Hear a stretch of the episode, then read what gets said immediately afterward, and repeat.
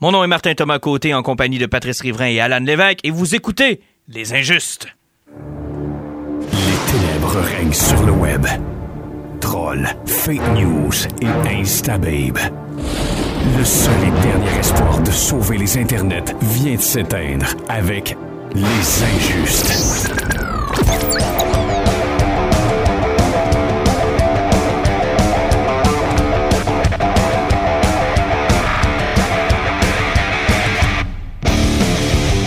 De l'excitation, là, à son comble, parce que c'est soir de preview.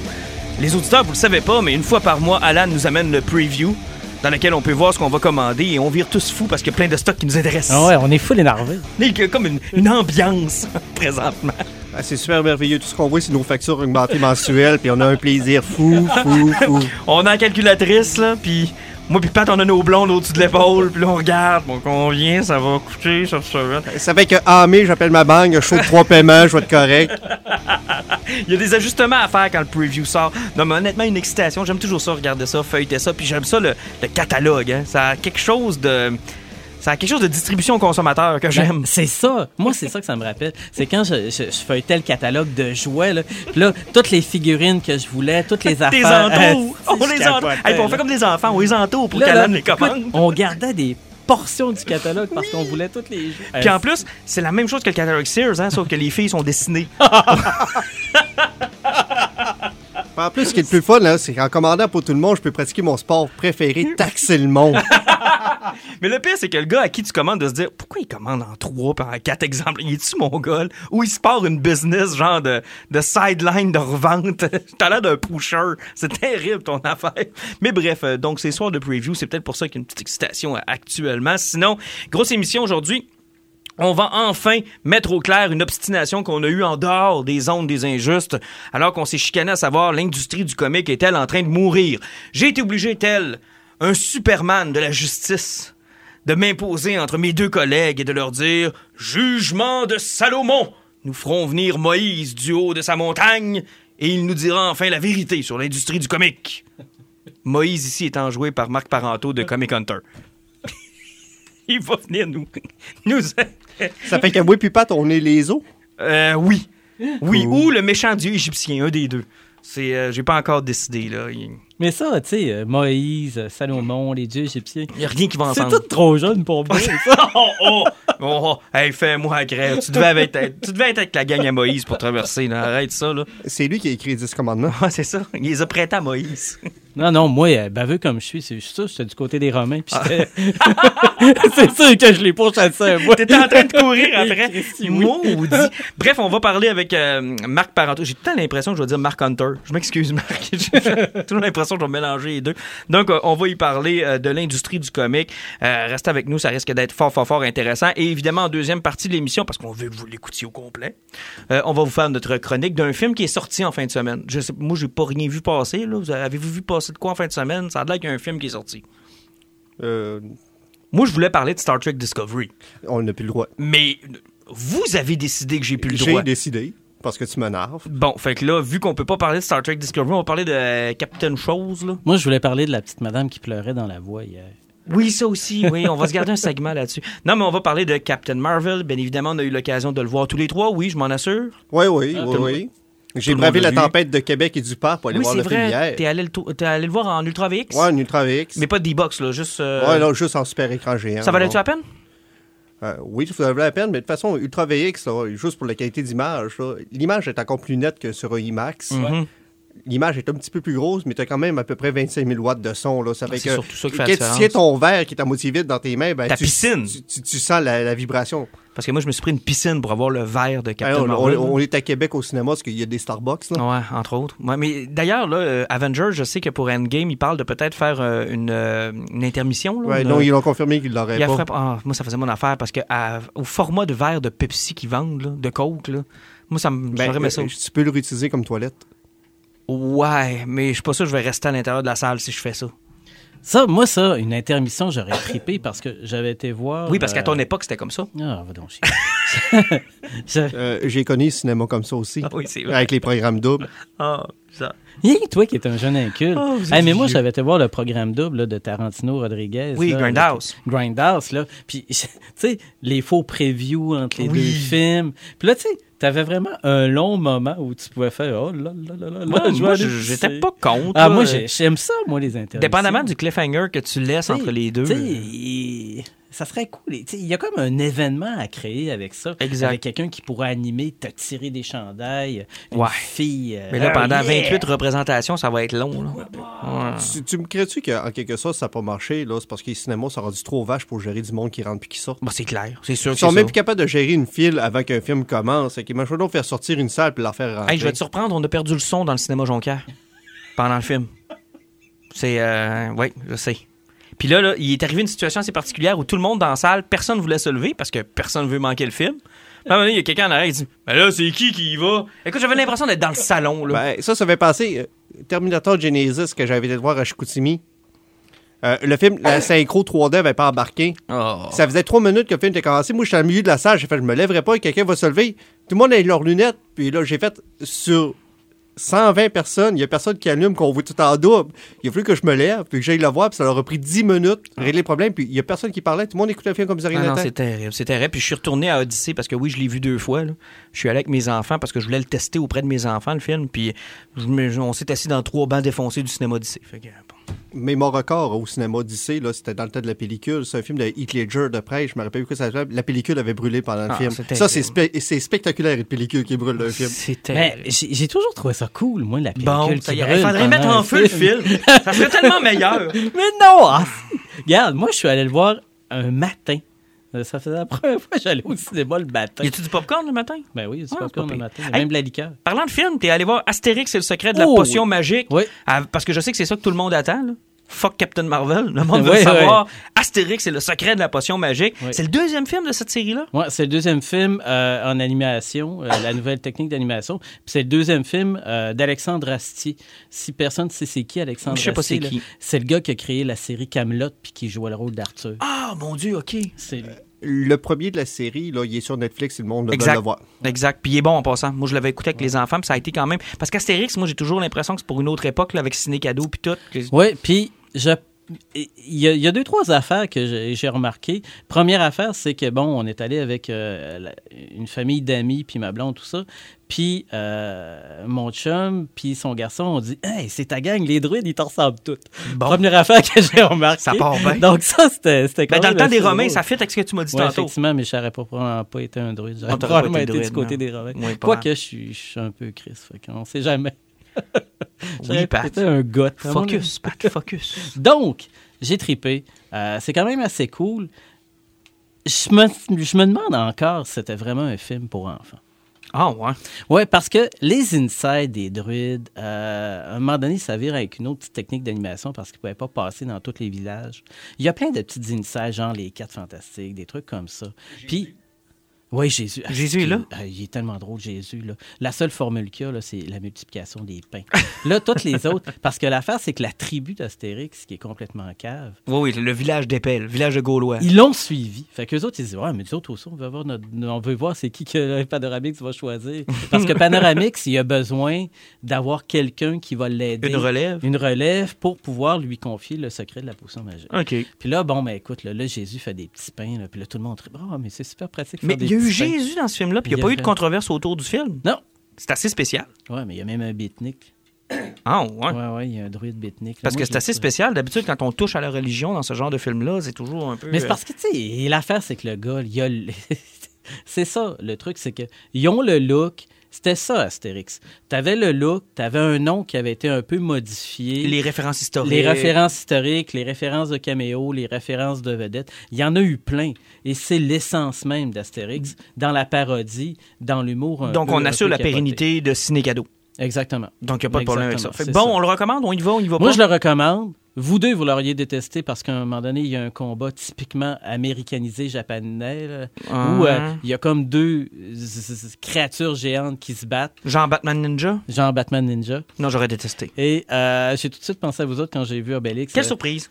piloter le robot de Romain. Ah non, ils n'ont pas mis des robots manga dans. dans c'était C'est particulier. tout ce qui nous reste. Ils veulent-tu nous sacrer à paix? Mais écoutez, on peut pas euh, nier quand même que la culture française est très, très, très, très, très obsédée par les États-Unis, par une culture un peu là, ouverte sur, euh, sur autre chose que leur culture française par moment. Puis ça paraît dans le film, oui, ça transparaît. le film. Moi, j'ai trouvé que ça transparaissait, même si l'histoire était excellente. Et ce que j'ai le plus apprécié, c'est que c'était pas consacré à Astérix et Obélix, c'était consacré à Panoramix. Et ça, c'est intéressant. toujours la troisième roue du carrosse. Ça, c'est intéressant. Et euh, si on compare, par exemple, euh, la qualité des films qui sont sortis par rapport aux albums qui sont sortis, on est mieux de se diriger vers le film?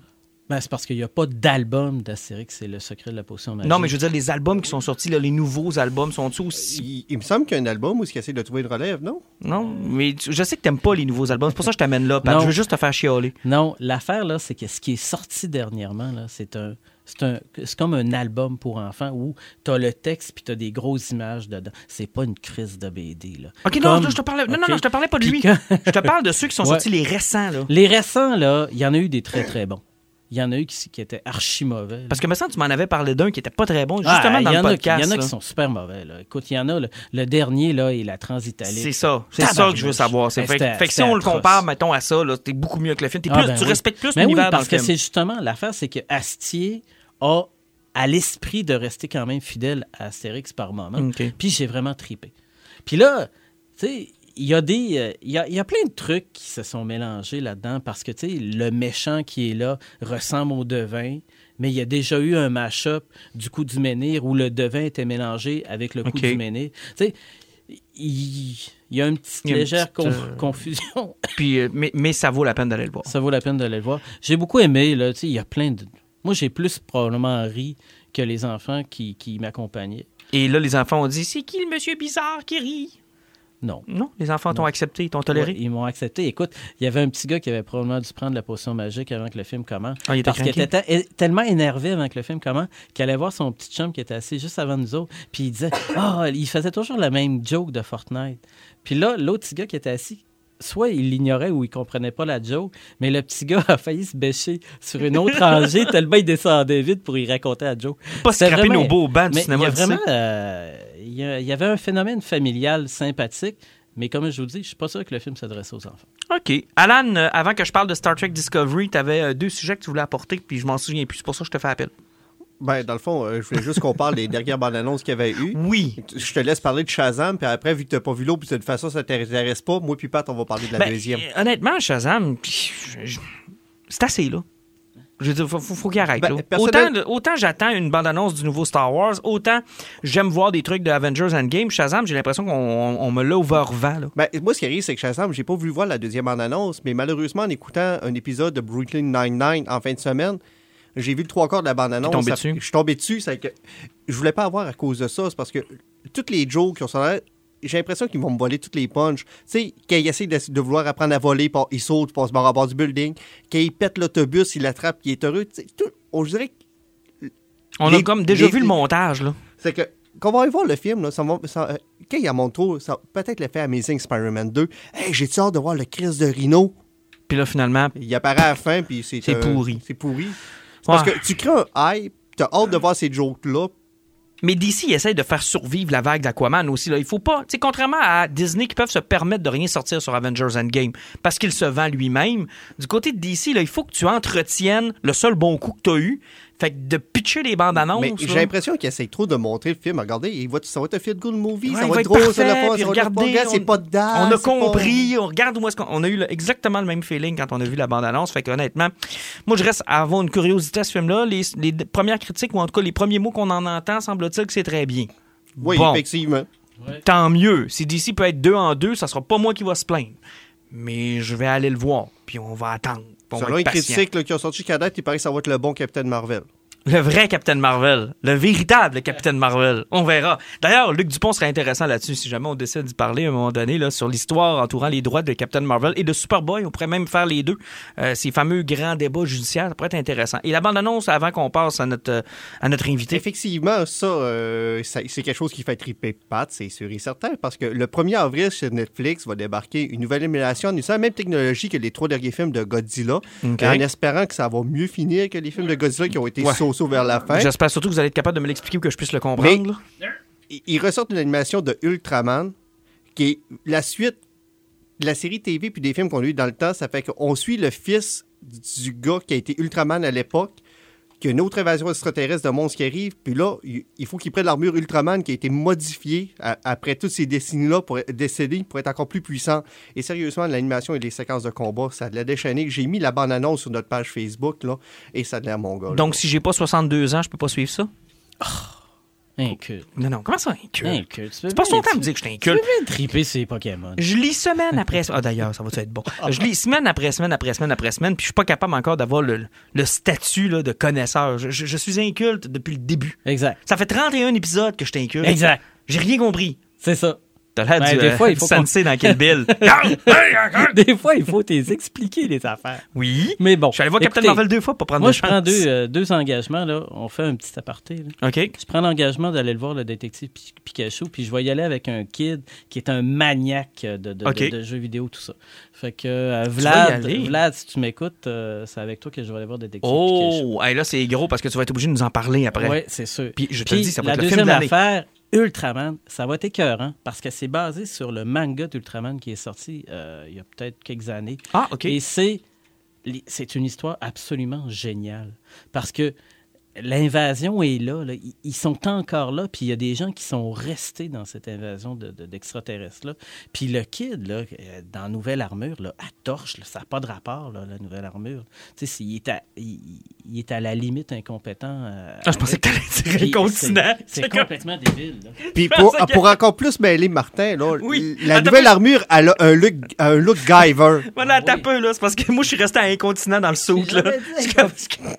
C'est c'est Il pisse dans le saut d'Ultraman. ça. Ben, c'est, c'est, un- c'est comme un sou de, de, de Freeman. L'astronaute. Non, comme un sou de Freeman. Qui? Il sait pas, hein. J'ai aucune idée. C'est ça qui est le fun. On parle de Guyver, on parle de Freeman. hein. Là, là, c'est le fun de t'avoir perdu, puis c'est le fun aussi de prouver aux auditeurs comment est-ce que... T'es quoi? je, je suis inculte. Exact. Donc là, on te parlait de Dune. On te parlait de Dune avec les Fremen, que les Fremen Oui, ok, ont oui. une, euh, bon, un saut Oui. qui récupère tout, tout, tout. Le film que j'ai essayé huit fois d'écouter puis que je me suis endormi les Et c'est sept tellement fois. bon, bon sang. Lui avec Sting, là? Ah oui. Ah, c'est que j'aimais ça. Arrêtez. Moi, là, il y a deux grands mensonges dans la culture geek, OK? 2 millions d'ici de l'espace, c'est bon. Puis Dune, c'est bon. Arrêtez, là. Personne n'a écouté ça jusqu'au bout, OK? Ben écoute, 2 millions Odyssée de l'espace, là, je pourrais partir d'ici, aller l'écouter chez nous, puis t'en parler après tellement j'aimais ça. 2 millions d'ici de l'espace, ça te prend des cure-dents dans les yeux Non, non, pour être sûr de pas 2 t'endormir. Odyssée de l'espace, là, j'ai dû le voir 10 fois. Là. Quand il repasse à la télé, là, bon, d'un moment, il est un peu débile de n'importe qui, je le réécoute. Pat, 2 millions d'ici de l'espace. 2000 ans, l'Odyssée de l'espace, c'est-tu, c'est-tu le film où ce que tu vois Homer en fœtus dans l'espace? Non, ça c'est non, ça c'est l'épisode qui s'est inspiré. C'est parce que le problème de 2001, c'est que je ne nierai jamais que c'est un grand film, que ça a eu des avancées, que ça a eu des influences.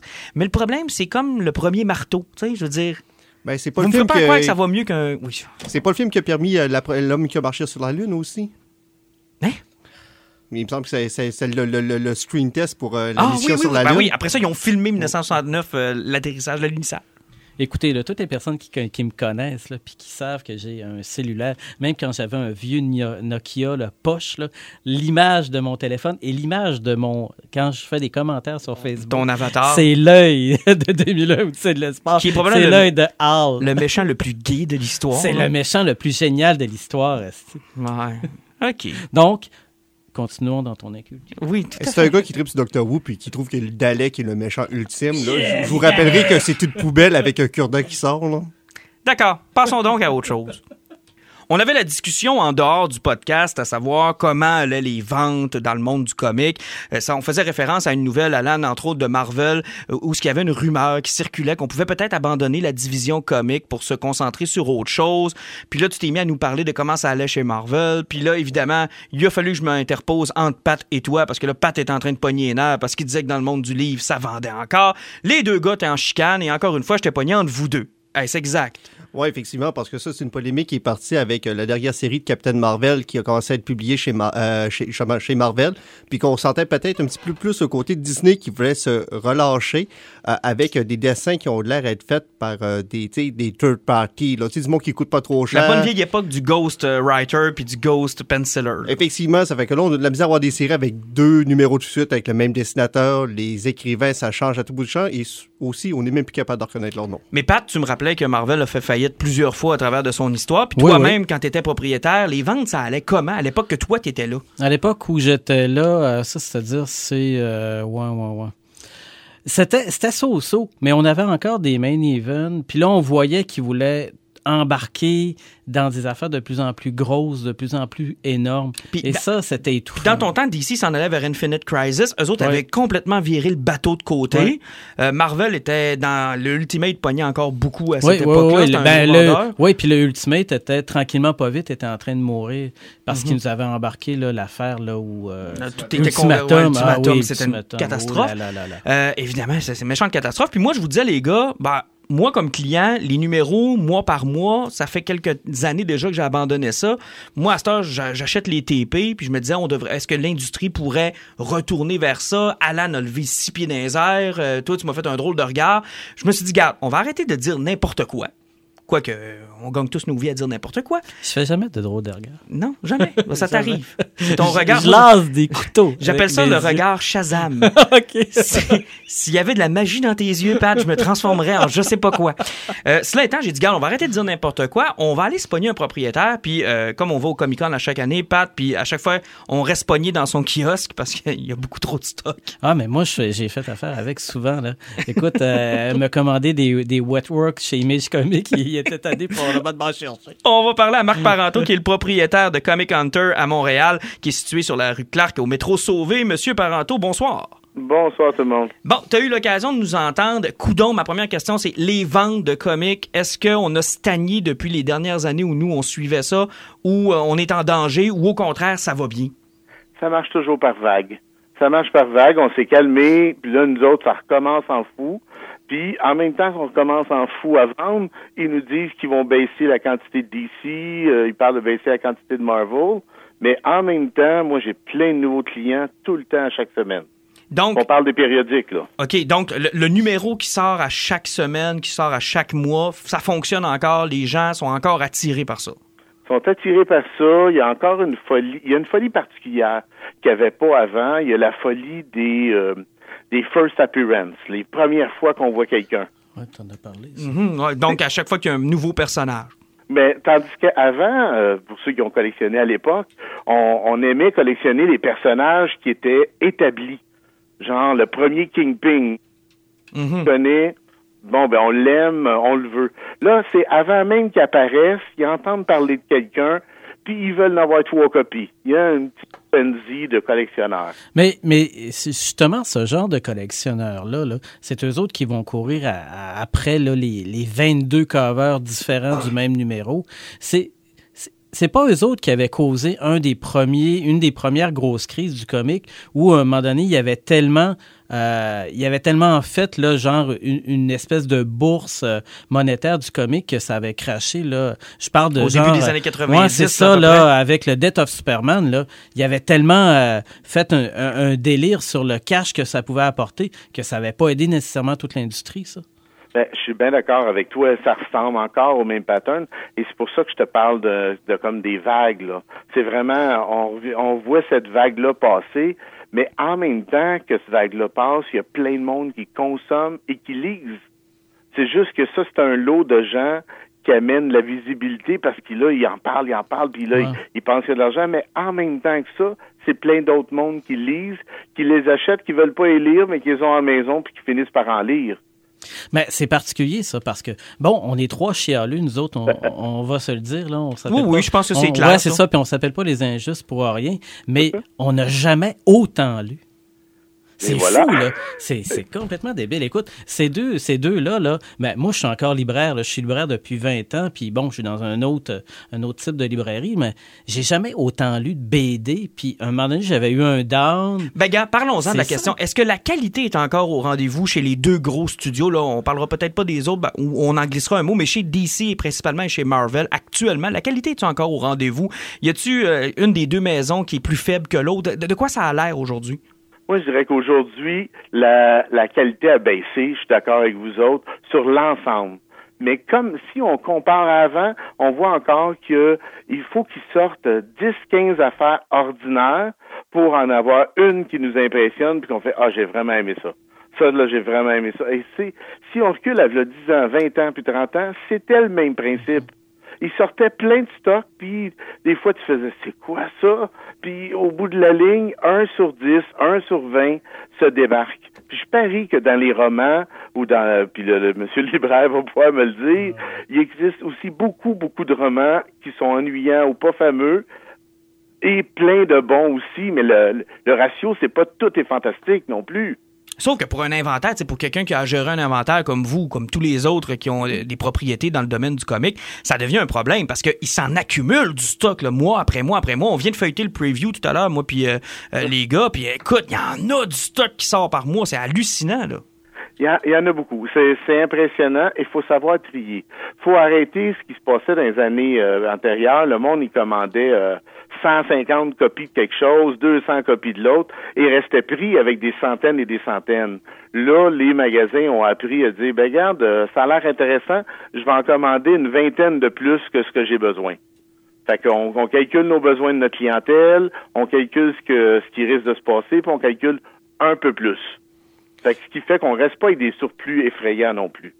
OK, puis même aussi au niveau des BD, là, comme on parlait tantôt les vents, puis les histoires, ça va un petit peu n'importe où. Aussi, j'ai souvent l'impression que même euh, DC le fait un peu moins que Marvel, mais euh, aller chercher l'histoire, ben, le personnage qui va vendre, euh, comme euh, Spider-Man et Venom sont en train de virer fou, Deadpool, puis euh, Star Wars, là, qui sont rendus à 10 numéros uniques par mois. Là, moi, je suis compulsif sur Star Wars, là, c'est parce que quand tu es rendu à commander 10 numéros par mois, c'est parce que juste pour cette série-là, ça te coûte 40$. piastres, Là.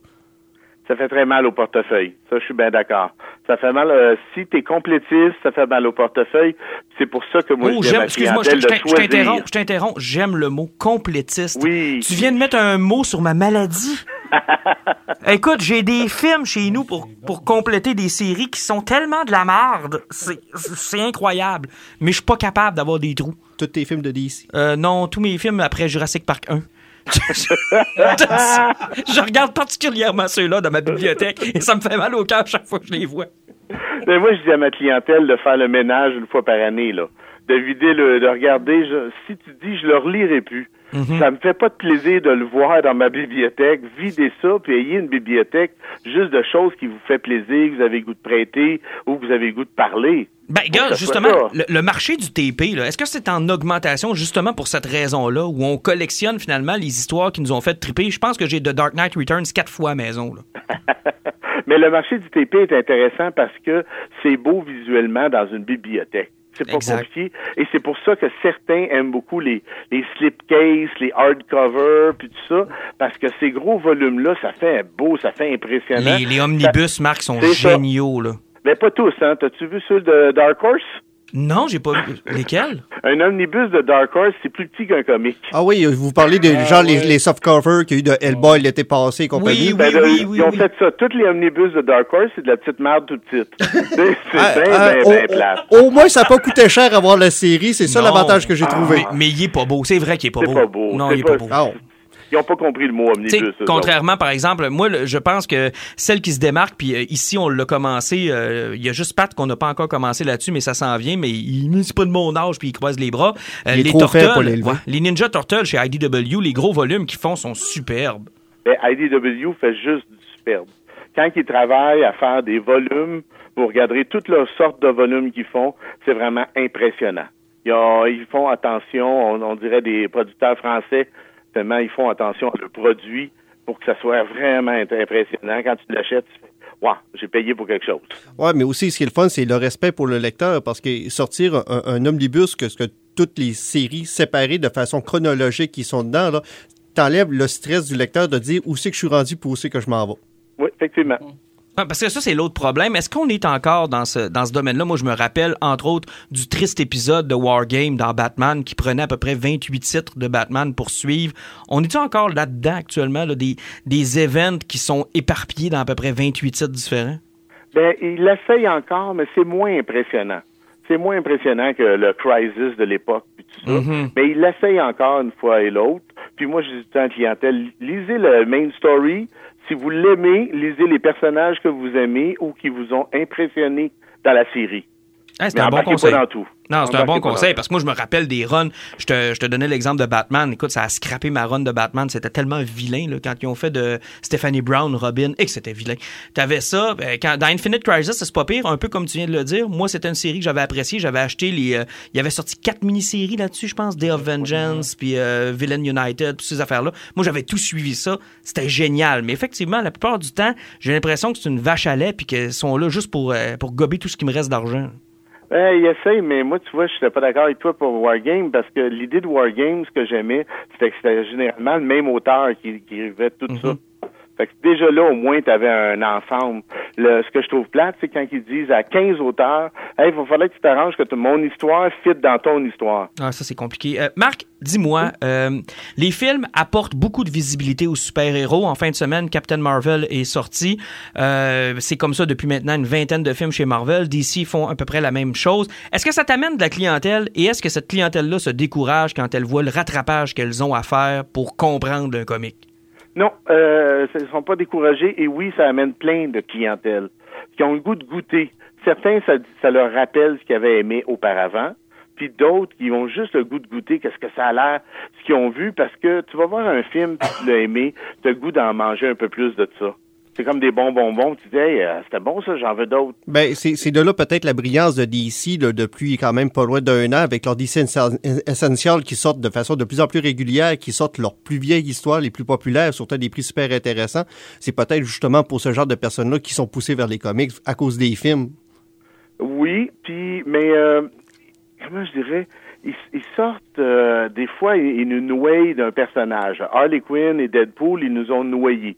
Ah, un je suis plus point, capable. Un point impressionnant parce que le monde les aimait beaucoup. Mais euh, tu vas aller à n'importe quelle convention, tu vas avoir encore des tonnes de personnes qui vont se déguiser en Harley Quinn pour les 20 prochaines années. Euh, c'est terrible. C'est C'est terrible. garanti, là. Elle, elle s'est installée là, pour toujours. Mais il mais il y a un phénomène aussi, puis je, je sais que tu te prononceras peut-être pas là-dessus, mais je vais t'envoyer là-dessus. Puis si t'es pas à l'aise, tu me le dis, ok, parce que je, je veux pas, je veux pas créer de précédent ou de de, de, de, de, de méchanceté. Mais depuis les quelques Comic Con qu'on fait ensemble, moi puis les gars, surtout moi puis Pat, on a une longue historique où on est allé au Fan Expo plusieurs fois. Et la chose que je remarque année après année après année, c'est la faiblesse de la présence des comics et de l'univers comique à l'intérieur de ces conventions-là, qui ont littéralement été envahis par les cosplays, les mangas, les jeux vidéo. J'ai l'impression que la place du gars qui tripe ses comics est de moins en moins là. Moi, je dirais que le comique est rendu qui fait à peu près euh, 20 de, de place dans, ce, dans ces univers-là.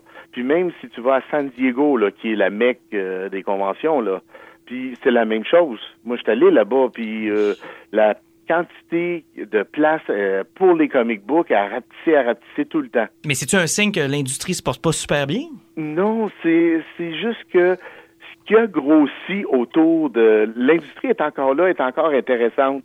Mais ce qui a grossi autour, c'est une excroissance qui est intéressante, mais qui a juste comme dit Hey, on vous aimez les comics, on peut-tu venir avec vous autres? Nous autres, on aime les jouets. On peut-tu venir avec vous autres? Nous autres, on aime se déguiser. T'es en train de dire qu'on est cool comme amis? C'est ça que t'es en train on de est dire? cool comme amis, mais en plus, non, mais on est le centre. Tu sais, on est, on est ceux qui attirent tout ce monde-là autour de nous. On attire le monde qui aime les films, on attire le monde qui aime les, les peluches, les jouets, les jeux. Euh, ça fait comme un centre, puis ça fait comme une source d'idées. T'as tellement raison. Puis anecdote, tu sais, j'ai rencontré une cosplayer à un moment donné, justement, durant le, le, le, le- Comic-Con, qui était déguisé en un personnage. Puis je me suis mis à y raconter ce que j'avais lu sur ce personnage-là pour me rendre compte qu'elle elle connaissait fuck all du personnage. Pas du tout. Et ça l'a intéressé. Puis elle écoutait, puis elle- ça brillait dans ses yeux. Donc, tu sais, ils ont quand même un intérêt. C'est juste que ça me fait toujours mal au cœur de voir moins de monde pour aller voir Kevin Eastman que pour aller voir Marie-Claude Bourbonnais, tu sais. Ouais, Euh, c'est pas la même. Ça se compare pas. C'est Bon. pas la même monde, Bon. c'est pas la même chose. Là, Alan est fâché parce que j'ai dit ça. Je vais prendre un autre exemple. Plus, moins de monde pour voir Kevin Eastman que euh, la dernière sensation d'une série pour adolescents qui passe à la CW. C'est correct, ça? ça? ça me fait de la peine. Tu sais, le pauvre gars était tout seul. Il n'y avait pas un chat autour de lui. Yannick Paquette était là. Il n'y avait pas un chat autour de lui. Puis j'étais comme, mais voyons donc. Mais voyons donc. Où est-ce qu'on s'en va? Ou c'est moi qui est rétrograde, là? C'est- Ou peut-être ça prend des vedettes qui sont un petit peu plus actuelles. Kevin Eastman, c'est c'est intéressant, puis j'ai- j'aime qu'il qu'il ait inventé euh, les Turtles et tout ça, là. Mais euh, quelque part, il y a peut-être que les gens cherchent des jeunes, des, des nouvelles personnes. Tu verrais Yannick qui Paquette, comme? ça fait quand même plusieurs années, là. Euh, moi, je pense à tous les, les, les, les auteurs actuels, là, que le monde aime. Euh, puis des fois, on peut reculer comme de, je sais pas, moi, 10, 20 ans, là, mais des Ed Brubaker, des, des gens qui leur parlent d'affaires, qui leur disent quelque chose. Mhm. Euh, tu sais, tiens, c'est drôle qu'on parle d'auteur. Bendis, ça a-tu paru sur les ventes de, de DC depuis qu'il est traversé? Hi. Oh! Oh, Euh, oui, oui, ça a fait, euh, ça a fait un effet, mais euh, juste avant de traverser, le monde, il y avait comme un- une petite saturation de Bendis. Ah ouais, parce que là, on, en- on en a un en face de nous qui collectionne tout ce que le mot Bendis. Là. La dernièrement, je me suis torché, j'ai écrit Bendis dessus, il me l'a acheté pour 20$. piastres. Mais je me suis dit, tu sais, il y a une moyen de faire de l'argent. Ouais, parce que moi, c'est quand- ça reste quand même une curiosité parce que Bendis, à l'époque de, de Daredevil chez Marvel, euh, même qu'il avait fait euh, les Avengers Disassemble puis qu'est-ce qu'il avait lancé par après, mais même Bendis l'a dit dernièrement, il est parti chez DC parce qu'il était écœuré de la pression de la direction de chez Marvel, Uh-huh. plus à compter que ça, ces, ces, ces séries qu'il avait d'à côté, là, tout ce qui était Scarlet et compagnie, il, avait perdu son Jinx Wall, puis ça l'avait fait chier perdre son Jinx Wall, puis DC, ils ont fait, on va te laisser faire ce que tu veux, puis ramène ton Jinx. Mais parce que là, il l'expose partout. Là. Ah, OK. Mais c'est- il est partout, partout, Ben, partout. parce que ce gars-là, il y a des ghostwriters. Il, il, il sort des concepts et le monde écrive à sa place. Ouais, ce qui est un vieux concept, mais effectivement, ça fonctionne encore pour lui. Hey, euh, peut-être avant de se laisser, c'est quoi qui s'en vient comme gros event dans le monde du comique? Là? Qu'est-ce qu'il faudrait qu'on surveille? Ben, et moi, je regarde, là, je suis devant mon mur là, de, de bande dessinée, puis je regarde juste le Doomsday Clock actuellement. Vous vous rappelez du film Oui. Watchmen? Tu je suis en train de le Ben, ramasser, j'ai pas commencé à le lire encore, mais tu me dis que je fais bien de le ramasser? Moi, je pense que tu fais bien de le ramasser parce que, quelque part, il, va, il risque de se passer quelque chose de vraiment intéressant en joignant le monde de DC puis l'univers de Watchmen. Tu sais, fait que là, j'ai juste feuilleté, moi, parce que je veux pas le lire comme toi. Ouais, ben c'est ça, j'attends, deux là. premiers, mais je- le reste, je vais attendre. Puis euh, c'est juste ce qui me fatigue, c'est qu'il sorte aux deux mois. Ah, c'est long, c'est long. Ça me fait penser à. Et là, je le sais que je vais le ressortir. C'est notre 31e épisode et ce sera la 48e fois que je vais le ressortir. Ça me fait penser au Robocop de Frank Miller qui sortait aux 8 mois puis que j'ai jamais réussi à finir parce que, asti, que ça sortait jamais. Bon, c'est dit. Fallait que, je, fallait que je le répète une autre fois. Ça me fait du bien. Il y avait des super beaux Robocop foil, par exemple. Ah, ça arrêtait plus. Asti, que ça arrêtait plus. Tu pensais que t'avais un nouveau numéro puis c'était le numéro 1 encore. Oui, comme- oui, en plus, ouais. Ah, ça avait pas de bon sens. Ça, c'est chez, chez DC, chez Marvel, ça ressemble à quoi, les gros événements qui s'en Euh, viennent? Marvel, qu'est-ce qui se passe de ce temps-là? Ben, il y a War of the Realm qui a de l'air bizarre, là, mais... Ce qu'il y a de bizarre, c'est avec les Avengers, ils vont ram- ils ramènent Conan. Conan le barbare dans l'univers de Marvel. Puis Conan le barbare va faire partie de- du team des Avengers. Ils vont appeler ça les Savage Avengers. Ouais, mais, mais tu penses qu'il va sortir un Max Comics qui s'est passé avec une Conan puis Scarlet Witch? ça serait drôle à voir. Hey, puis euh, avant de se laisser, Marc, deux Oui. choses à te demander. Un, tu veux-tu collaborer plus souvent avec nous autres? Je pense qu'on a du fun. Oui, oui. Aussitôt que ça vous tente, vous m'appelez, puis je vais essayer juste d'aller conduire ma mère au bon moment. Sans l'oublier. Ouais. Puis la deuxième chose, je vais te demander, tiens, euh, on va faire notre critique de Captain Marvel euh, tantôt. Euh, ceux qui nous écoutent, qui voudraient peut-être se lancer là-dedans, qu'est-ce que tu leur conseillerais? Qui voudrait lire du Captain Marvel? Ouais. Ben, il y, a- il y a les trades, euh, c'est sûr que c'est une belle manière de starter. Tu sais, t'essayes un petit trade là, comme celui qui avait fait euh, Higher, Further, Faster and More. là. C'était comme un petit trade qu'il avait fait il y a quelques années de Déconique puis Lopez. C'est une belle place pour starter avec elle. Tu commences jamais, jamais au tout début. Tu sais, le monde qui dit Hey, il faut aller commencer au début, voir où est-ce qu'elle a starté. Faites jamais ça. OK. Partez dans quelque chose d'actuel. Si vous aimez ça, là, vous reculez savoir les origines. Et est-ce que le comic dans lequel elle apparaît pour la première fois, Carol Danvers, est à un prix de fou actuellement? Ben, actuellement, j'en ai un sur mon mur ici. Ça s'appelle euh, Marvel Super Hero numéro 13 à 1300 dollars. Oh, oh, Oi, oi. T'as-tu monté ça samedi quand t'as vu combien ça a fait de cash au cinéma ou c'est, c'est- Même pas eu besoin. Même pas eu besoin.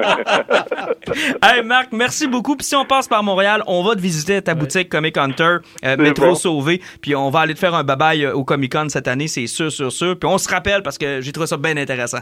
C'est cool. À bientôt, messieurs. Salut, Merci, Marc. salut. Salut. Alors, c'était Marc euh, Parenteau, donc propriétaire du euh, Comic Hunter à Montréal. Pour l'adresse 9880 rue Clark, donc métro Sauvé. C'est dans mon ancien coin, les gars. Euh, je restais dans ce coin-là. Bon, c'est une information complètement inutile qui vous sert absolument à rien. savais que je te l'avais dit que le numéro euh, unique est encore très populaire. Ben, le numéro unique est encore très populaire. Je pense qu'on a eu une bonne, de bonnes réponses à nos questions. Puis je suis content. Ça m'a donné un petit souffle de savoir que ça fermera pas tout demain matin, euh, qu'il y a encore des gens qui vivent de ça. Je sais que dans la région, euh, ça n'a pas été toujours facile. On a eu un bon bout, par exemple. Merci, Pat, de la part de tous ceux qui nous écoutent, d'ailleurs. On a eu un bon bout, puis je suis convaincu que dans ceux qui nous écoutent, je ne suis pas le seul à qui t'as ouvert les portes de ce monde-là. Puis euh, je vais le Ah, faire pour tous ceux qui nous écoutent. Je vais le faire pour tous ceux qui nous écoutent. Je sais que tu ça quand je fais ça, mais je vais le faire pareil. Merci, Pat. Ah oui, Parce que tu en as initié une bonne, bonne gang dans la région. Puis si vous passez par Montréal, vous allez dire un petit coucou.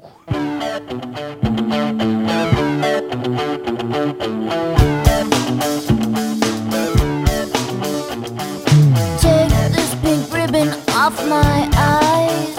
I'm exposed, and it's no big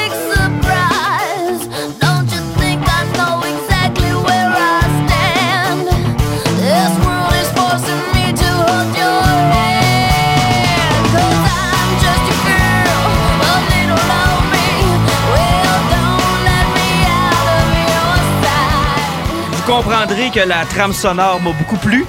Non, mais tu vous comprendrez qu'en tant que mâle blanc, je me sens vexé par ton choix musical et le prochain sujet. Oh, oh, oh, oh. Comment? Là, on va évacuer ça tout de suite, là. On va commencer avec ça tout de suite, là.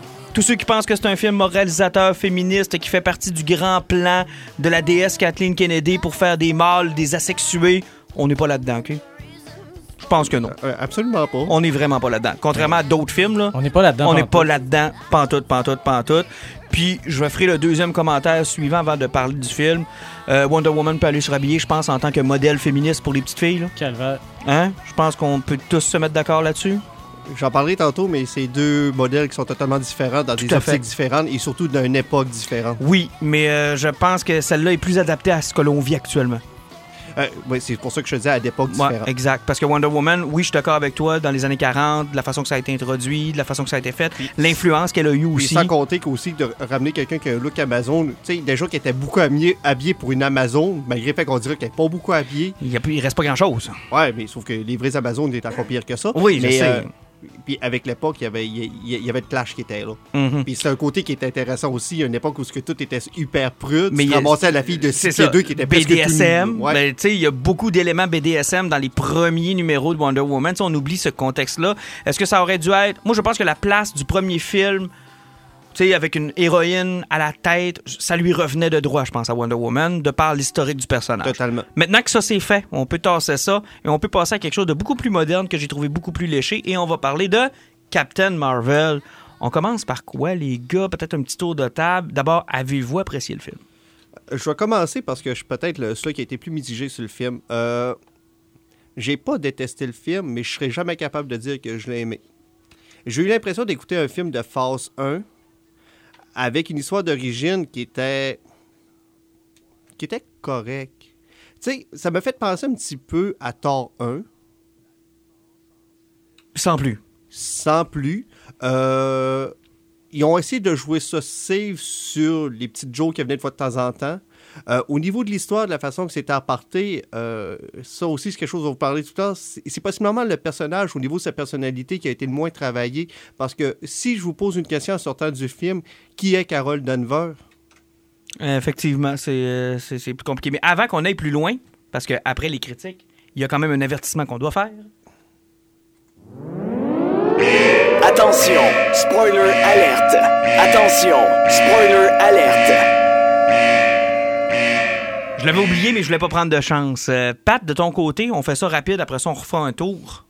Moi, j'ai tripé. Euh, c'était. euh, ce qui est particulier, là, c'est que c'était clairement les années 90 que moi j'ai vécu. euh, la moi, il y a juste une scène qui m'a marqué, là. C'est quand tu es dans la cabine téléphonique, elle vient juste d'arriver, puis tu as les affiches euh, de l'album de PJ Harvey, de, de Smashing Pumpkin. Écoute, j'étais disquaire à cette époque-là. C'était toutes les affaires que je vendais. C'était vraiment, vraiment tripant. Puis c'était, euh, écoute, son chandail de Nine Inch son look grunge.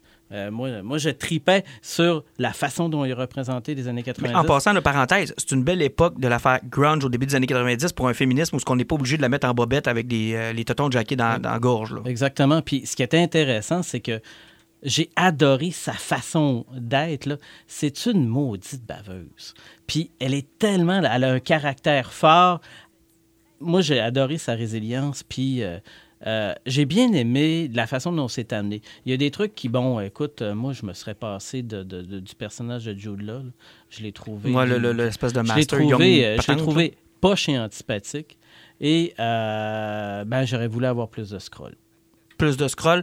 Euh, je vais faire le mien après ça, je vous pose des questions. Moi, je vous dirais que je partage à la fois l'opinion à Pat et à la fois l'opinion à Alan, en sens que, effectivement, c'est un film de la phase 1. Là. On se le cachera pas. Là. Euh, si vous attendez, un peu comme quand Ant-Man est sorti, on était dans un hype, on s'en allait vers quelque part, on veut Avengers Endgame, on se le cachera pas.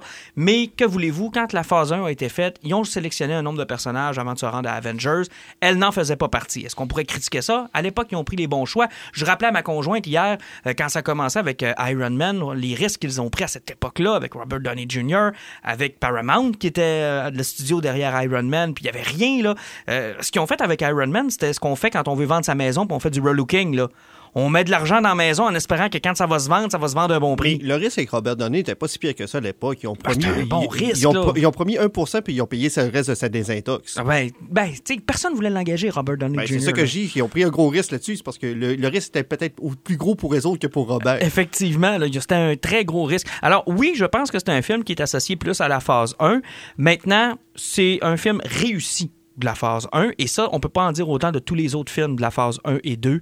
Entre autres, les- le Thor, moi, que j'ai- je le trouve indigeste jusqu'à Ragnarok. là. Ben, ben, c'est parce que le problème de la phase 2, là, hein, ils sont tombés d'un trou néant où il n'y avait aucune continuité, puis les films n'avaient pas de raison d'exister à part le fait qu'il fallait qu'ils sortent des films. Exact. Puis c'est un peu la peur que, que j'ai pour après Endgame. Avec Homecoming qui s'en vient l'année prochaine. Mais ce que les autres films sont pas encore en production, ça fait que la phase 4 va être entamée. Puis va, parce que Mais y a-tu Home- un plan pour la phase 4? Ho- Homecoming, là, hein, tout montré sur Spider-Man, là, mais il risque de faire un, un Iron Man 2. On n'apprendra rien dans ce film-là. On n'apprendra rien. Il sera pas lié à rien. là. C'est un Spider-Man pour un Spider-Man. Ouais, puis j'ai j'ai peur qu'on frappe là, le, le mur du deuxième Guardian of the Galaxy. là. Exact. Où ce que. Est-ce qu'il qui a servi à rien, ce film Exactement. Donc, Puis, mais Captain Marvel est un peu comme ça, mais bien réussi. Oui, mais en même temps, moi, Captain Marvel, je trouvais qu'il était nécessaire parce qu'à la fin d'Avenger, on avait besoin de savoir qu'il était là. Ben oui, ben oui. Mais est-ce qu'ils ont attendu trop longtemps pour déjà. Pour la- euh, à mon avis, ça, je, je- je vais partager ça avec vous autres, je suis d'accord. Peut-être que Captain Marvel aurait dû être sorti il y a déjà plusieurs Mais en années. même temps, on pouvait pas. Si c'est le plan, c'était qu'elle était plus forte que Thanos, elle pouvait pas arriver avant lui. Elle pouvait pas arriver avant les, les événements d'Infinity War. Effectivement. Mais c'est que, on, va retourner avec le début du film, euh, de la façon que le film est monté. Euh, ça commence quand même assez raide avec euh, le training de, de Verse qu'il appelle. Il l'appelle Verse. Parce que tout ce qu'ils ont découvert, c'est cette petite médaille où il s'est écrit la fin de Carol Danvers. Ça fait que ça se passe à la planète Alod, chemin des cris. Euh, ça, c'est peut-être ce que j'ai trouvé plate. Je sais pas pourquoi. Je sais pas si. Ça a été long, hein? Non, c'est pas juste qu'ils ont peut-être manqué d'argent. Ben, ils, ont pas, aussi- ils ont parlé de l'intelligence suprême. Ils n'ont pas vraiment voulu la présenter.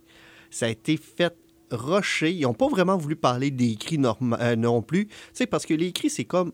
euh, si tu veux prendre la plus grosse force armée de, de la galaxie, là, c'est les cris. Genre de Green Lantern? Non, les Green Lanterns, c'est la Nova Corps. Sauf que les Nova Corps, euh, James Gunn les a tués parce que c'est supposé d'être des super-héros ou ce que t'as- c'est, c'est- ils s'appellent pas l'intelligence suprême. En tout cas, ils ont, ils ont comme un, un cœur suprême qui partage son pouvoir à toute la Nova Corps. C'est que Ok. tout le monde a des super-pouvoirs, OK, mais je, mais je nous ramène, là. Tu nous rappelles, c'est que ils ont comme rushé un petit peu cette histoire-là, c'est écrit. Euh, Peut-être c'était pour où ce qu'ils voulaient s'en aller ou pas avec les personnages, c'est que ils rushent ça, puis ça commence direct là. Ça fait que c'est comme Carole Denver que voyais en annonce. Tu sais que c'est une pilote d'avion. Tu sais qu'elle était sur Terre des années 90, mais il commence le film direct là. Puis là, tu fais comme, ouais, mais les bouts sur Terre, là, quand est-ce qu'ils vont nous les montrer? T'as l'impression que t'en savais. En fait, t'en savais plus Dans bande que annonce, elle. T'en sais plus que elle. C'est que quand tu écoutes le film, tu penses voir ça, mais toutes les séquences qu'on a vues du passé qu'elle était pilote, c'est les seules séquences que tu vois dans le film, il en montre pas plus. Exact. Puis t'as l'impression que t'en sais plus que elle. Puis ça, c'est tannant. C'est une impression qui, tu te dis, ben oui, t'es Carol Danvers, t'es pilote, puis euh, il t'est arrivé un accident. Puis tu le sais. C'est c'est la raison pourquoi tout ce que tu vois, c'est son côté brainwashé par les cris. Puis le fait qu'elle retrouve la mémoire pour redevenir Carol Danvers, tu le sens pas dans le film. De là, ma question, que tu finis le film, qui est Carol Danvers? Ah, c'est une bonne question. Maintenant, moi, qui est pas à coquiner pantoute à l'univers Marvel, ou à tout le moins qui en est pas autant que vous autres, Est-ce que je me trompe ou les scrolls, c'est pas supposé être des gentils, ça? Ben, l'affaire, c'est qu'il y, a deux- y a deux trucs. euh, tu sais, l'intelligence là, suprême, le cri, là, je suis pas certain qu'une tête géante, ça aurait passé à la télé. Mais en même temps, moi, j'aurais préféré de loin avoir une tête géante cri, parce que dans absolument rien, j'ai vu que les cris apparaissaient comme le père de Jodie Foster dans Sphère. Oui, C'est pareil. C'est pareil, c'est contact. C'est pareil. Donc, dans Contact, c'est ça, dans Contact. contact. Ah, c'est que c'est mauvais, Dans ça? Contact, c'est pareil à Hey, on a Contact. plus d'argent pour l'alien. C'est ça. Ah, mec, Evan Costner. C'est ça. Mais, mais le gars qui va apparaître qui était le père. Et, et l'affaire, c'est que les Skrulls, si je me rappelle bien, oui, les Skrulls ont toujours été un peuple qui avait été opprimé puis qui a décidé de devenir hyper trash guerrier, pas fin.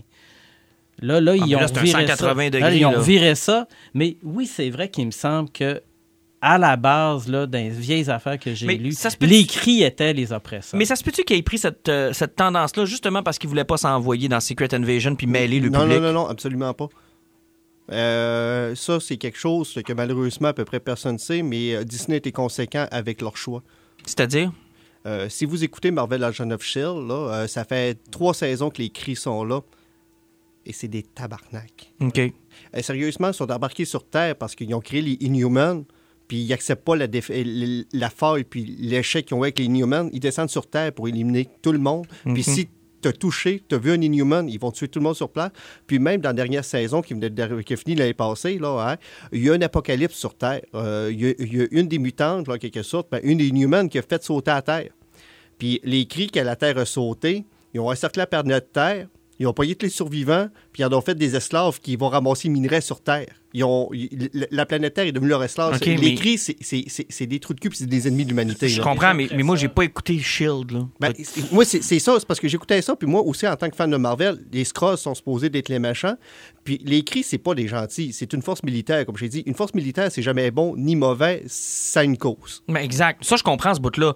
Mais moi, tu Mais vois, sauf que dans, dans Agent Agent of S.H.I.E.L.D., puis Disney, ça fait déjà trop- plus de trois ans que sont les cris, méchants. c'est des méchants. Sauf que j'ai l'impression quand même qu'on n'a pas voulu s'envoyer vers Secret Invasion, probablement pour pas mêler le monde. Là, Tu sais, à- de- là, là j'ai l'impression qu'on voulait pas installer le doute de Capitaine Américain est un scroll depuis le début. Sais. mais là, dans la- mais là, je suis vraiment, vraiment, vraiment d'accord avec Alan. Disney, tout s'est tout le temps tenu au niveau des films de Mhm. Marvel, puis des séries aussi, puis tout est lié, là. Il n'y a rien qui, a- qui, qui s'est qui est échappé. laissé au hasard. qui est laissé au hasard, donc ils pouvaient pas se permettre de ça. Donc, mais moi je l'avais pas vu venir que les scrolls euh, Il était c'était gentil. ça, là, non, moi, j'ai il pas vu ça. Puis, mais il y a une affaire qui faisait que le personnage favori de tout le film, ça reste quand même le leader scroll qui est absolument génial. Ah, je pensais que tu parlais du chat. Ah, Le, le- le- ouais, un chat, ça c'est cool, un chat extraterrestre, là, mais le leader scroll, il était vraiment. Ah non, il était bien. Moi, fait, il était cool. trippé, Puis le gars, il était. euh, il- Parlons un, un peu de CGI. Euh, D'abord, on a critiqué ici dans le podcast le- la technique qu'on appelle le de-aging. Euh, il y en a plusieurs exemples qu'on en avait parlé, entre autres les plus récents dans Aquaman, qui était une catastrophe. Moi, celui de Michel Pfeiffer, je m'en suis pas remis encore, là, dans Ant-Man and the Wasp. Peut-on se mettre d'accord que celui sur Samuel L. Jackson est réussi presque à 100 Ça, Samuel Jackson était correct, mais ça, de Greg Clark ou Clark Sur, Gregg, euh, que, je Coulson, mélange, que, que je mélange son nom, Coulson. Euh, justement, moi, je vous ai dit tantôt, euh, je suis quelqu'un qui écoute Agent of S.H.I.E.L.D., je serais beaucoup ces séries-là, c'est que euh, cet acteur-là, je- ça fait six ans que je le suis, là. Euh, Puis, que, euh, comme je vous le disais avant le podcast, ce gars-là, si vous, si vous regardez des vidéos de lui ou pas n'importe quoi, quand il va finir de parler, là, il va toujours se serrer la bouche puis s'étirer la bouche. Il y a toujours ce tic nerveux-là. Il y, a, il y a vraiment un tic. Sauf que Ils quand l'ont ils font du de-aging, là, vous embarquez toujours que le, le point faible, c'est toujours la bouche parce que le reste de la face qui est stoïque, qui bouge pas trop, c'est facile à faire, mais la bouche, quelque chose qui bouge beaucoup. Il essaye de limiter ça. Mais regardez-y la bouche. Ben moi, j'ai trouvé qu'il y avait de quoi. Elle- est sec, sec, sec dans la sa page. Moi, il y, a- y deux CGI qui m'ont tombé ses nerfs. T'as lui de Coulson que j'ai trouvé très froid, alors que oui, le personnage est froid quand on le voit. Là, je parle en dehors de Agent of Shield. là. Oui, il y a toujours une face euh, de stoïque, mais là, c'était plus que stoïque. Il avait l'air mort. Ok, ça c'est la première des choses. Puis le deuxième CGI, moi, c'est le chat. Hey, tabarnak, si vous n'êtes pas capable d'avoir un chat sur le plateau, là, hostie, là, un chat. Ah, mais c'est dangereux, ça peut te crever un œil. Ah oui, mais un chat, tabarnak. là. Si vous, êtes, vous avez besoin de CGI pour faire un chat, Hey, mais câlisse, même là. mon chat était meilleur acteur que Mais là, honnêtement, le chat, ça paraissait Puis, beaucoup trop. Là. Écoutez, tantôt, Martin, t'as avoué hors, euh, hors, euh, Hors d'onde. enregistrement, hors d'onde, t'as avoué qu'il, tout comme moi, t'avais pas remarqué le DJing de Samuel Jackson. Non, je l'ai pas remarqué. Moi non plus. Tellement que c'était C'est bien quelqu'un fait. qui m'a dit après, hein, t'as-tu remarqué comment est-ce que c'était Ah, vraiment attends, bien attends, fait? Non, je l'ai remarqué. Je Ah, non. savais, je savais qu'il l'avait Ah, fait. moi, écoute, j'ai Mais- regardé le film, j'ai dit, Ben ah, voyons, il a une là. bonne tête. Ben là, tabarouette, Pat, c'était assez évident. Là. Il avait pas remarqué, de- il y avait des cheveux. Ben oui, mais il y avait l'air de Die Hard 3, puis il y avait l'air de Pulp Fiction. Pas grave. C'était pareil, pareil, pareil, tellement c'était Mais, bien mais réussi. parlant de Samuel L. Jackson, là, en, en Nick Fury, là, ouais, euh, pour un gars, là, que si on prend l'univers 616, qui a fait trois guerres, qui a réussi à voler un sérum qui permet de vivre pratiquement éternel aux Russes, puis l'avoir débattu, un gars qui est tout made badass, qui a réussi à sniper un Watcher, là, ouais, euh, je suis content de savoir que ça qui défend l'univers, là, c'est un comic relief. Oui, là-dedans, il était comic relief. Ah oui. Il était très comic relief. Et, et je vais soulever un autre point aussi, là, hein, le directeur du Shield, là, hein, qui a été remplacé par un Skrull. Ces Skrulls sont gentils, il est où le cadavre? Ça, c'est l'autre question, on n'a pas eu de réponse. On l'a jamais Mais quoique, il dit qu'il l'avait attaché garde-robe. dans un garde-robe. Fait qu'il est peut-être pas mort, ça t'a peut-être échappé. Ouais, mais ils sont jamais retournés là-bas. Pour moi, il est mort de faim quelque part. Peut-être qu'il est mort de faim, mais bon. Euh, Samuel Jackson en comic relief, ça m'a-tu dérangé? Je te dirais que vu que c'est le début de sa carrière, puis que, tu sais, mettons que quelqu'un qui lit pas les comics, puis que ça peut peut-être passer du fait que là, il prend ça un peu plus au sérieux maintenant qu'il a rencontré euh, Carol Danvers. Puis bon, j'ai vu les critiques, entre autres, sur, ben oui, elle donne un page, puis quand New York se fait envahir, tu, tu calls pas Captain Marvel. Moi, c'est drôle, je trouvais ça logique. Je me dis, garde, il y avait la situation sous contrôle pareil quand, dans Il y l'invasion sur avait New un York. Hulk puis un Iron Man. Il y avait, c'est ça, il y avait son équipe. Il y avait augmenté. Puis pas juste ça, c'est parce que l'invasion extraterrestre est arrivée en une seconde. Hey, j'ai quelqu'un qui est trois galaxies plus loin. Viens-t'en. Euh, Pour moi, ce sera pas là à temps. Non, non, moi je pense uniquement, là, tous ceux qui disent que ça n'a pas de bon sens, cette histoire- ce bout-là, là, prenez chacun des films de Marvel et je ne trouve pas qu'il y avait une menace assez importante jusqu'à Infinity War pour caler Carol Danvers. Je De toute façon, Ostinez-moi. c'était toutes des situations qui fallait qu'ils finissent, qui seraient tellement vite qu'elle n'aurait pas eu le temps d'arriver. Ah, non, on n'aurait pas eu le temps d'arriver. Il n'y avait rien qui était permanent. On pense peut-être à Thor de Dark World, à m'amener où tous les, uni- les univers ça se mélange, là, où ce qu'on se dit, ouais, ça c'était quand même assez tough. Mais même là, tu as exactement le bon argument. Elle serait jamais arrivé à atteindre, oui. Je pense que Infinity War est effectivement la menace qui nécessitait qu'on appelle Carol Danvers. Puis ça, c'est, ça fait partie aussi un des points faibles du film. C'est que, au niveau, plutôt que. Tu sais, ils ont essayé de faire à peu près comme Ant-Man, où ce qui, vu qu'ils n'apportaient pas beaucoup d'histoire, ils ont essayé de rentrer des moments humoristiques puis des jokes pour que le film coule mieux. Où ce que Ant-Man a réussi- a réussi, les jokes étaient flats à trois quarts du temps là, dans, dans Ouais. Captain Ben, Marvel. moi, tu vois, je suis un peu comme Pat. C'est pas les jokes, moi, qui m'ont fait le plus rire, c'est Brie Larson. Dans l'ensemble de son interprétation. Dans son interprétation de baveuse, dans ses petits sourires en coin, dans son... euh, Moi, Brie Larson, beaucoup la critiquaient, beaucoup en avaient peur, puis honnêtement, Ben, là... Personnellement, moi, peut-être c'est parce que je l'ai vu en français, mais j'ai trouvé que toutes les voix étaient stoïques fades. Là. Euh, même le scroll, là, justement, c'est l'acteur qui Ouais, mais ça, qui je pense que c'est le doublé. Euh, c'est ben, c'est Middleton, euh, Ouais. celui qui joue justement dans Rogue One, qui faisait le méchant dans Ready Player. One, un acteur qui est super génial, qui a d'ailleurs un accent australien, qui est quelque chose qui est super Qui a une bonne intéressant. tête de méchant. Il a une bonne tête de méchant, mais là, il était tellement plate qu'il parlait dans ce Non, non, film-là. mais ça, je pense que c'est une histoire de doublage. Parce que moi, honnêtement, la performance de Brie Larson, là, j'ai pas un mot à dire. Parce que on, on sait que le doublage n'a pas été fait au Québec, là, parce qu'ils l'ont appelé Carole d'Anvers. Ah, d'Anvers, ça, c'est que c'est laid. ça C'est fait que tellement ça n'a pas été fait au Québec, c'est Ah, sûr c'était et vilain, certain. ça. c'était vilain. Euh, je te dirais que moi, l'ambiance 90, je rejoins Pat, mais moi, je trouve que c'était pas encore assez. J'aurais voulu en avoir encore plus. J'aimais Mais ça, moi. Parce que l'affaire, là, c'est que c'est trop, c'est comme pas assez. C'est sûr.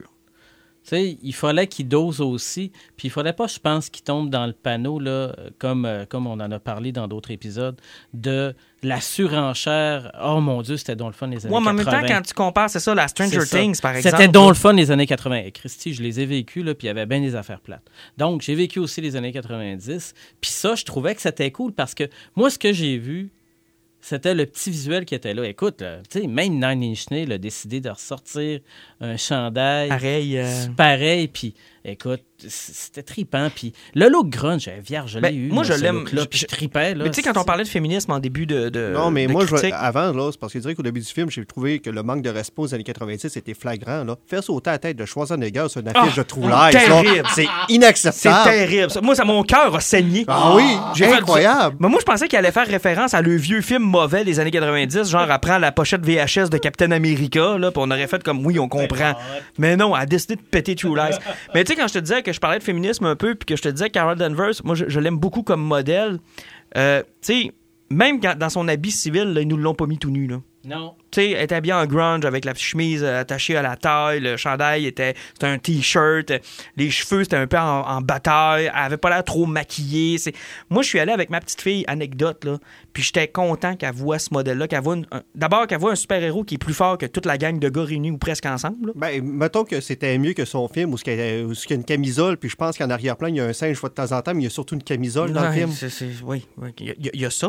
Puis tu sais, j'étais content de, qu'elle puisse enfin avoir un modèle où je me dis, tu sais, on mise pas juste là-dessus. Puis quand il y a eu l'espèce de petit montage à la fin là, où elle se relève là, plusieurs fois à travers différentes époques, j'ai beaucoup aimé ce bout-là du film. Et j'ajouterais, j'aime beaucoup aussi cette tendance que Marvel a depuis quelques films de jumeler des batailles avec un succès musical.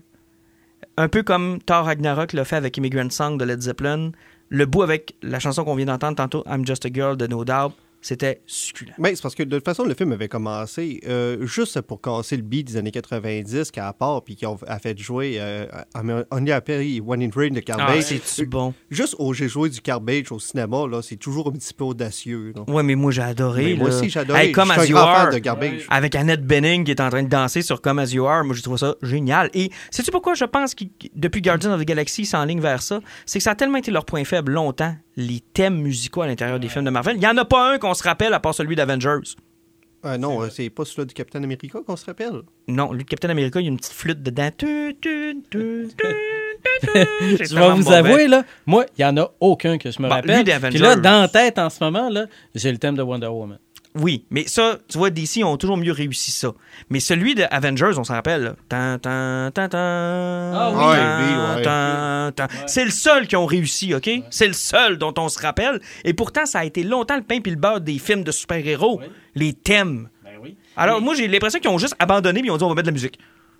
Ben, c'est mais, correct. mais je pense que c'est un, un gamble que plusieurs films ont décidé de faire, puis même les séries TV. On parlait d'un dernier podcast la semaine passée, Umbrella Academy, qui ont fait la même chose, puis c'est très bien utilisé. Mais ça, c'est brillant, parce qu'en plus, que tu réécoutes un film ou une série par après, ça te la replace dans l'époque. Exact. Ou malgré que tu peux te ramasser avec un problème comme avec Baywatch qui est sur Amazon Prime. Tu perds les droits sur la musique, puis il faut que tu mettes de la faux- de l'eau de musique par-dessus Ouais. par après. Ça, ça, ça cause un problème. Ils ont fait ça? Oh non, ça, c'est triste. Ça, c'est triste. Mais tu sais, ça évite aussi le fait que, bon, tu sais, John Williams, il doit être sur le bord, là. Fait que, tu sais, Ah, ils vont le la remplacer relève par- de John Williams, c'est pas. euh, Peut-être qu'il est déjà mort, puis c'est un rôle. T'avais la, t'avais la fois de Howard Shore qui avait gagné pour la trame sonore de Lord of the Rings, puis c'était John Williams qui conduisait l'orchestre des Oscars ce soir-là. Ah ben écoute. Mais tu sais, les bonnes trames sonores avec... Tu sais, ça a commencé avec, euh, avec The Crow. Exact. La première vraiment importante avec un impact de même. Il y en a toujours eu là, dans l'époque, dans, dans, dans le Mais cinéma. moi, je trouve ça intéressant. Mais des, des trames sonores où tu te lis automatiquement une scène à une tonne, tu te souviens encore plus du film. Ah, moi, j'aime. Moi, moi là, la- une bataille associée à une tonne depuis Thor Ragnarok, je vous dis, c'est un- une combinaison gagnante. J'étais dans le cinéma puis je pleurais tellement je trouvais ça bon. là. J'étais comme, oh my fucking god, c'est bon. Ben, c'est pas juste que c'était bon, c'est parce que euh, au niveau probabilité, là, la journée que tu pensais voir une bataille épique avec Nope Dab qui jouait, Non, non, c'est. bon. T'aurais jamais juste- pensé à ça? Non, jamais, jamais. Tout comme Immigrant Song avec Thor en train de sacrer une volée euh, sur un pont lumineux, j'aurais jamais pensé à ça. Jamais. Même dans un plus grand trip de drogue, j'aurais même jamais pensé à ça. Euh, avant de se laisser là-dessus. Ben, avant, ben, tu sais, tu parlais justement de la séquence tantôt où ce que Carol Denver se relevait, puis toute Mhm. l'image forte que ça, ça, ça a amené.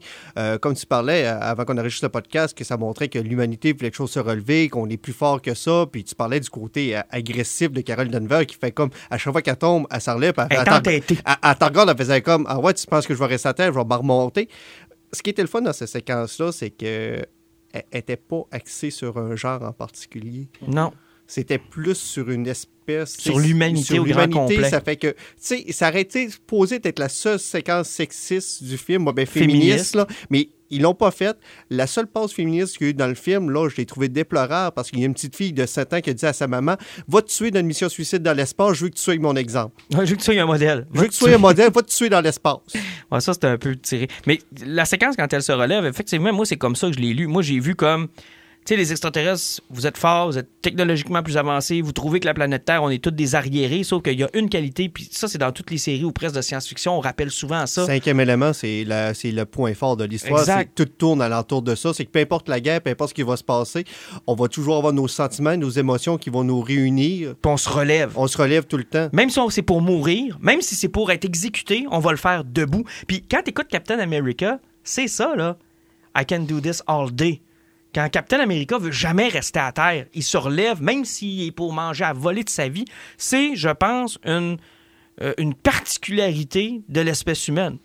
Ben on oui, va se lever de se effectivement, faire en- tirer En communauté, en dehors de Facebook, on n'est pas si pire que ça. Non, non, c'est vrai. Sur Facebook, c'est une autre histoire, par contre. Vous autres, vous l'avez vu sur l'humanité, sur l'espèce, puis comme on parlait avant le podcast, moi, je l'ai vu sur la résilience d'un individu. Je voyais pas le modèle humanitaire, je voyais juste l'exemple à, à- au gars qui a de la misère, euh, à la fille qui est chez eux, à l'enfant, à la petite fille, au petit gars.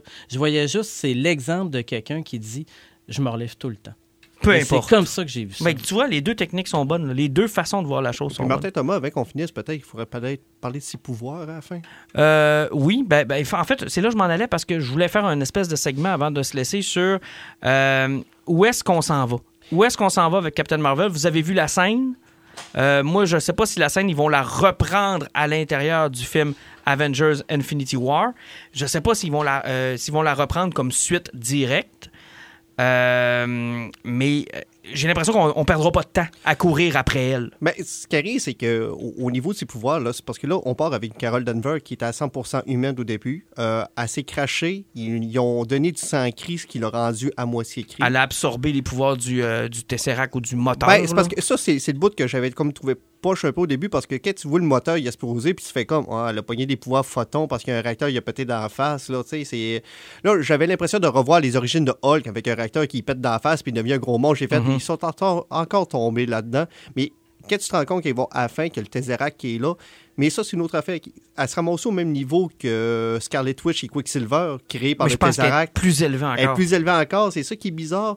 Euh, c'est que, mais là, ça veut dire qu'elle a le pouvoir du space. Oui. Ça fait qu'au niveau de l'espace, puis il, il faut remarquer quelque chose, quand elle utilisait ses pouvoirs, là, hein, ça vous a-tu fait penser à quelque chose? Je sais pas, vas-y. Le Rainbow Bridge. C'est Ouais, les mêmes euh, couleurs à peu près. À peu près les mêmes couleurs, effectivement, que le. le- comment est-ce qu'ils appellent ça, l'espèce de. Le, le faisceau, là? Ouais. Le, le nom m'échappe, là, mais là, là, il y a plein de monde qui nous écoute qui dit C'est ça, gros Ce qui est pire, c'est qu'avant de venir ici, je me, je me rappelais de tout ça. tu sais, j'ai- sorti Rainbow Bridge parce que j'ai perdu le nom comme un Ouais, câble ouais, mais en tout cas, peu importe. Mais, Mais oui, c'est c'est que là, on parlait du quantum, oui. du, de la- du temps, voyage Oui. dans le temps. Euh, ça, l'espace, ce, Ben, ce pont-là, ma- c'est- des- portes sur le temps, c'est des portes sur l'espace. Ben, moi, ma théorie, c'est que c'est elle qui va chercher Ant-Man. Moi, je pense. Je t'expose ma théorie très rapide, OK? Moi, je pense que Ant-Man voyage actuellement dans le temps et laisse des messages aux Avengers de venir le chercher. Mais il est jamais à la bonne époque. Je pense qu'ils sont pas capables de le pogner parce que quand il est à quelque part, un peu comme Doc Brown qui laisse une lettre à Marty, là, il est en train de laisser des messages qui est encore vivant, puis c'est Denver qui va aller le chercher. Ben, justement, ben, au niveau des photons, tout est possible aussi à ça, là. travers le temps. Là, donc, Moi, je pense que c'est euh, elle qui va le chercher. Puis une fois qu'elle va le chercher, ils établissent leur plan. C'est-tu le Bifrost que vous parlez? Le Oui, Bifrost, le Bifrost, merci, merci, le Bifrost. Bifrost. Donc, moi, je pense que c'est ça ma théorie. Mais on perdra pas de temps dans Avengers, puis moi, c'était ma grosse peur. Qu'on perde un 25-30 minutes à chercher Carol Danvers, l'autre bord de l'univers, là, ça me tentait pas. Là, on a clarifié ça rapide, on déclenche, elle est là. Merci, bonsoir, plus de problème. Parfait. Parfait, comme ça, on perdra pas de temps. Et euh, dernière petite chose.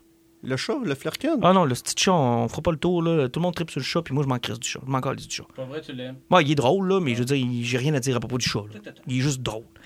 Non, ma dernière chose sera la suivante. Suis-je le seul, et je vous pose la question, à vouloir voir la suite de Captain Marvel, mais qui n'a aucun lien avec l'univers, c'est-à-dire ce qu'a fait avec les scrolls rendus l'autre bord? Ben, Kevin Feige a sorti une entrevue aujourd'hui justement qui parlait de ça, là, que, de où est-ce que Captain Marvel allait pouvoir aller par après. Puis c'est c'est un des points, là. C'est parce qu'il est parti 20 ans Puis moi, je serais curieux de savoir. partir avec les scrolls. Puis c'est comme, il a soulevé l'autre point avec le fait, pourquoi que les scrolls sont rendus gentils? Il fait comme, OK, ben pourquoi c'est pas juste une faction? Ça pourrait être intéressant aussi. Ils sont établis sur plusieurs planètes. Pourquoi qu'il n'y a pas sur une planète qui a comme une partie qui est plus opprimée, mais qu'ailleurs, il y a une- comme une race plus, est plus envahissante de Skrull? Parce que s'ils sont tous gentils puis ils veulent ramener Fantastic Four, c'est plate de se couper du Super Skrull. Effectivement. Puis moi, je te dirais que je suis un des, des curieux qui aimerait savoir ce qui s'est passé dans ces 20 ans-là. Oui, puis l'avantage, c'est qu'en se coupant de tout, tu peux faire n'importe quoi. Ah, c'est clair, là, ça va être on- mon on- gars. euh, Dans un an et demi, on va voir euh, exactement le même effet que Wonder Woman. Exactement, en 1984. Là. C'est le même principe. C'est là? le même principe. Bon, ben, messieurs, euh, écoute, j'avais prévu faire un poison, mais on a déjà dépassé notre temps. Si on gardait ça pour le- la prochaine édition, d'abord, on va avoir encore beaucoup de stock pour les prochaines éditions. Alors, je vous libère via le Bifrost. On perd notre identité si on n'a pas de poison. Mais c'est pas grave. Ah, c'est pas grave, on n'a pas parlé de Star Trek, c'est qu'on est déjà scrap. Là. Ah, C'est- il reste-tu du temps pour Star Trek? Non, on n'a pas de temps. Donc, euh, merci à Ok. tous et au prochain épisode. Star Trek Discovery, c'était